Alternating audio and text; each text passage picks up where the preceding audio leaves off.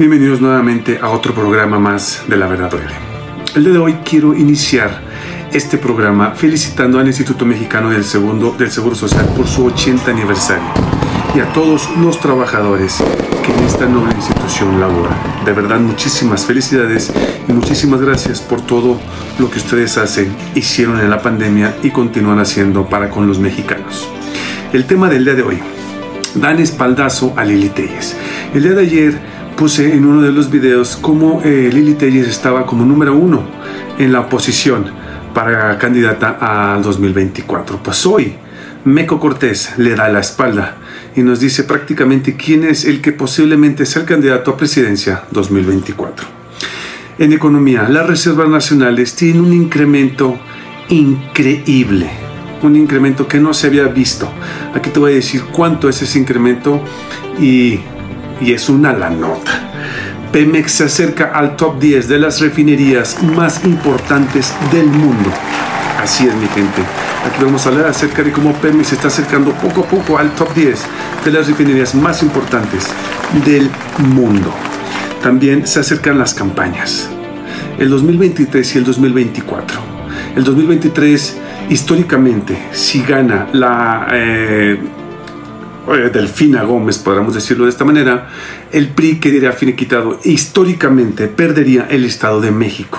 Y en el 2024 o continúa la cuarta transformación o regresamos a lo que estábamos antes. Pero ¿qué es una precampaña? ¿Qué es una intercampaña? ¿Y qué es una campaña? De esto vamos a hablar el día de hoy también para que estés más informado y sepas lo que se viene en este 23 y en este 24. Pero antes te pido tu poderosísimo like, comparte y comenta y dime qué opinas acerca de esto. También te invito a que te suscribas a mi canal. Si no lo has hecho, te invito a que lo hagas. Es gratis y vas a hacer la onda. Yo soy Eduardo Camarena y esto es La Verdad Duele. Comenzamos. Hola mi gente bella, ¿cómo están? Loco lo llamaban por hacer una refinería. Esto no lo vas a escuchar en las televisoras. Chécate el dato. ¡Que viva México! ¡Viva México! ¡Viva México! Pues el día de ayer presenté un video donde Lili Telles está como la número uno candidata de la oposición por encima de esta Zavala, por encima de Alito Moreno, por encima de varios, hasta el hijo de Colosio. Pero hoy Meco Cortés, Meco Cortés nos dice prácticamente con un mensaje eh, no directo quién es el próximo candidato para el 2024 y le dan la espalda a Lorenza Telles. Chécate el dato. Por ello lo digo con toda convicción. Mauricio Vila nos hace sentir orgullosos, porque demuestra en los hechos que sí hay de otra forma de gobernar y que esa es con acción nacional. Muchas felicidades a las y los yucatecos, porque tienen un buen gobierno.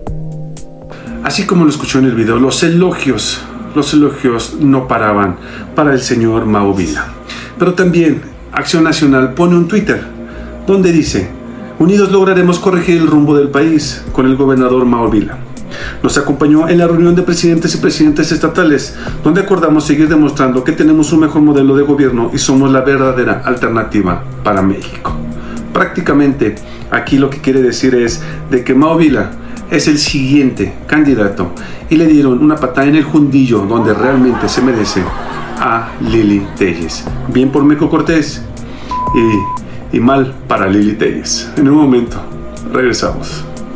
La verdad duele es un nuevo concepto de información. Atrévete a ser diferente, donde la información no es una necesidad, es una obligación. Encuéntranos en todas tus redes sociales y síguenos en tu plataforma de podcast favorito. Las reservas nacionales. ¿Qué son las reservas nacionales? ¿Para qué sirven? ¿Y cuánto tiempo incrementó en estos últimos cuatro años? Información, verás y muy importante, ¿qué necesitas saber? Fíjate, chécate el dato.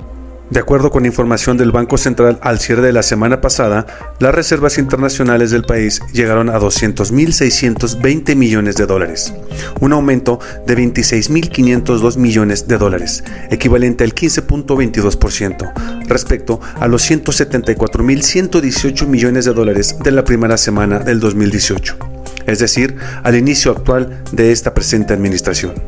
Para dimensionar el crecimiento que ha tenido estos activos durante la actual administración en diciembre del 2012, es decir, al inicio del mandato de Peña Nieto, se ubicaba en 163.089 millones de dólares para enero del 2017, Cuatro años después, estaban en 174.901 millones de dólares, lo que equivale a un crecimiento de 11.811 millones de dólares o al igual que el 7.24%.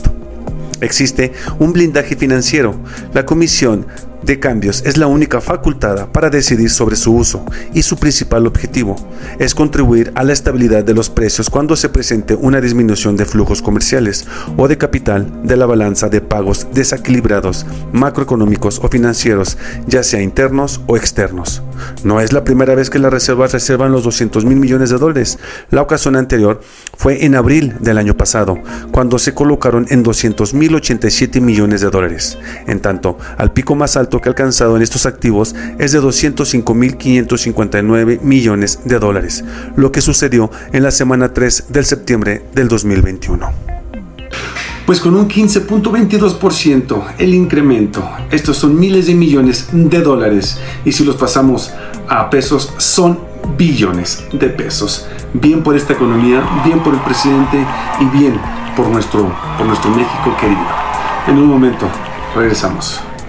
Confrontación, donde la realidad supera la ficción. Confrontación, escúchala en tu plataforma de podcast favoritas. Petróleos Mexicanos, esta gran empresa que la oposición, que Anaya dijo que ya no, ya no daba para más, que Petróleos Mexicanos era una apuesta mal dada si nos, nos, íbamos en pro de Petróleos Mexicanos. Pues hoy resulta que le dan una patada en el jundillo a toda la oposición, porque hoy Pemex se está situando, está así de lograr ser una de las 10 empresas principales de refinación de gasolina en el mundo. Pero no me lo creas, chécate la información. Petróleos Mexicanos aspira a colocarse en el undécimo lugar a escala mundial en las principales compañías para su capacidad de refinación, con casi 2.3 millones de barriles diarios de crudo procesado. Sin embargo, esto no involucra tener que operar a esa capacidad, pues las metas de procesamiento de Pemex se quedan cortas respecto a su capacidad de refinación total.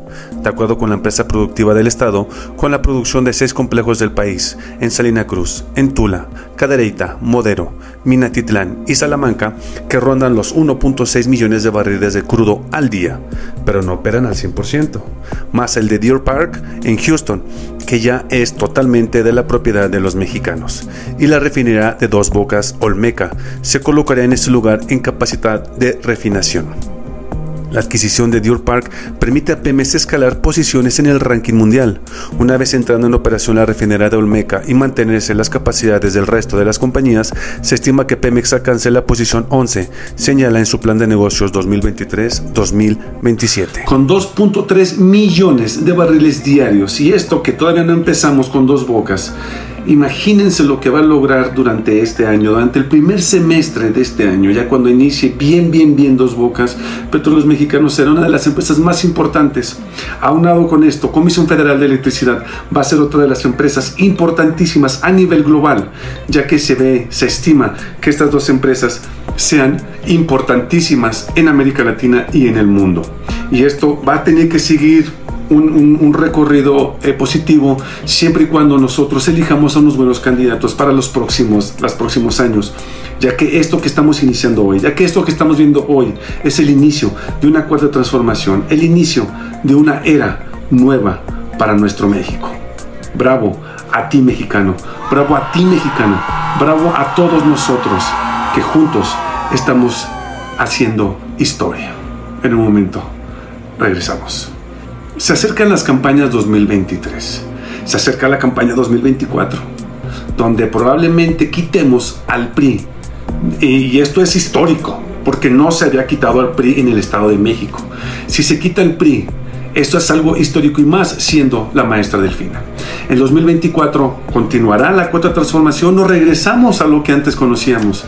Hoy te voy a demostrar qué es una intercampaña, una precampaña y una campaña para que estés más informada, más informado de tu política mexicana y no te quieran ver la cara a tole con el dedo ni te pongas a chupar el dedo. Hoy el informarte es una obligación, no una necesidad. Chécate el dato. Las precampañas para gubernaturas corren del 14 de enero al 12 de febrero, de acuerdo con el Instituto Nacional Electoral, de manera que ya comenzaron formalmente tanto en el Estado de México como en Coahuila. Pero, ¿a qué se refiere este periodo, este perdón, que dura aproximadamente un mes? La Ley General de Instituciones y Procedimientos Electorales define a las precampañas como un conjunto de actos que realizan los partidos políticos, la militancia, pero sobre todo las y los precandidatos registrados con el objetivo de ser postulados a un cargo de elección popular. Intercampañas para los partidos. De acuerdo con las publicaciones del INE, la intercampaña, criterios y directrices principales se trata de la fase del proceso electoral que transcurre del día siguiente al que terminan las precampañas, al día anterior al inicio de campañas. En el caso de Coahuila, la intercampaña será del 13 de febrero al 1 de abril, mientras que en el Estado de México este periodo va del 13 de febrero al 2 de abril. Las intercampañas no implican competencia electoral, sino que ponen fin a una etapa de preparación de los partidos de cara a la jornada electoral que será el 4 de junio del presente año. Para asegurar la equidad de la contienda, la propaganda que se difunda en este periodo debe de ser exclusivamente informativa. Campañas. Las campañas son para la ciudadanía. Las campañas electorales son el conjunto de actividades llevadas a cabo por los partidos políticos, las coaliciones y las y los candidatos registrados para la obtención del voto. Según el artículo 242 de la Ley General de Instituciones y Procedimientos Electorales, el partido comprende 60 días previos a la jornada electoral en el caso de las campañas de gubernaturas y su principal característica, característica perdón, es que se esté permitiendo llamar al voto a la ciudadanía en este caso, la campaña para gubernatura y diputaciones en Coahuila será del 2 de abril al 31 de mayo del 2023. Por otra parte, en el Estado de México, la campaña a la gubernatura será del 3 de abril al 31 de mayo del 2023 pues ya estás más informado. Ya sabes lo que son estas tres importantísimas carreras que son aquí. Intercampaña, precampaña y la campaña. Hoy ya es decisión tuya, decisión de tu tarjetazo, de tu INE, elegir quiénes son, seguir la continuidad o quedarte estancado. Hoy ya sabes qué es lo que debemos de hacer, cómo debemos de hacerla y qué esperar de los políticos en México. Si te gustó esta información, comparte, comparte. Si aún no te suscribes a mi canal, suscríbete. Te lo recomiendo. Y si ya lo hiciste, muchísimas, muchísimas gracias. Yo soy Abuelo Camarena y esto es La Verdad. No, perdón, esto fue La Verdad. Duele. Hasta luego, mi gente.